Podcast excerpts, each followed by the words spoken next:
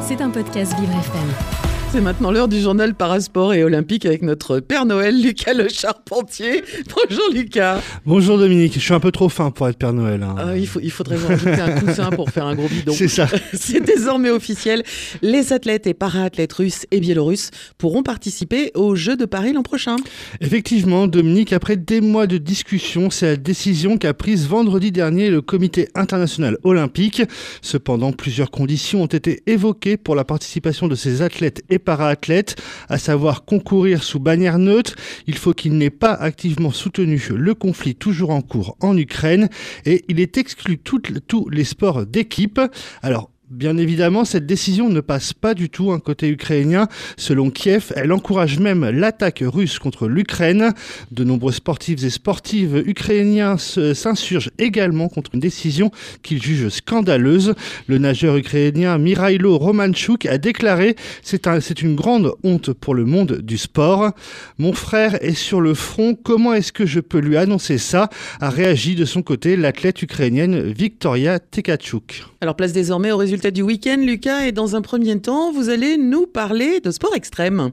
Tout à fait, Dominique. Ce week-end, le vélodrome de Saint-Quentin en Yvelines accueillait les championnats de France de BMX freestyle dans l'enceinte qui accueillera les, les épreuves olympiques et paralympiques de cyclisme sur piste l'an prochain.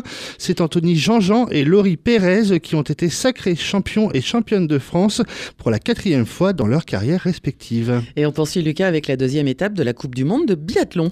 Eh oui, Dominique à Oschwilzen en Autriche où avait lieu cette deuxième étape de la saison de Coupe du Monde. Tout d'abord samedi chez les hommes dans l'épreuve de la poursuite remportée par le Norvégien Johannes Bö.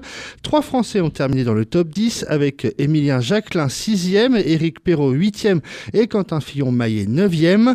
Dans la journée d'hier, Lou Jean Monod 2e du classement général, Gilonne Guigona, Justine Brezaz-Boucher et Julia Simon ont terminé 3e du relais féminin derrière la Norvège et la Suède. du côté masculin, Éric Perrault, Émilien Jacquelin, Quentin Maillet et Fabien Claude ont offert à la France la deuxième place du relais masculin, un relais comme chez les femmes remporté par la Norvège. Et Lucas, on finit avec du cross-country et un grand cocorico pour le français Yann Schroub. En effet, hier à Bruxelles, en Belgique, Yann Schroub a remporté la course senior des championnats d'Europe de cross. À noter qu'il est le premier Français de l'histoire à réaliser cette performance. Alors Dominique, hein, pour celles et ceux qui ne connaîtraient pas le cross-country, comme moi avant d'écrire cette chronique, eh bien c'est une course à pied en milieu naturel. Un cross n'a pas de dénivelé et généralement court. Les courses vont de 3 km pour les plus courtes à 12 km pour les épreuves les plus longues, donc à ne pas confondre avec le trail. Ah oui, exact. Et alors, euh, quand on dit qu'il a remporté la course senior, ça veut dire qu'il a quel âge?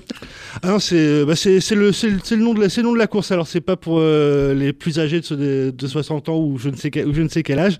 Non, non, quand ils disent senior, c'est bien, voilà, on va dire, comment je pourrais dire ça, bah, adulte, voilà. D'accord, ok, tout, simplement. Bon, bah ça marche. Alors, ça, ça non, mais voilà, c'était une curiosité de ma part. Merci, Lucas. C'était un podcast Vivre FM. Si vous avez apprécié ce programme, n'hésitez pas à vous abonner.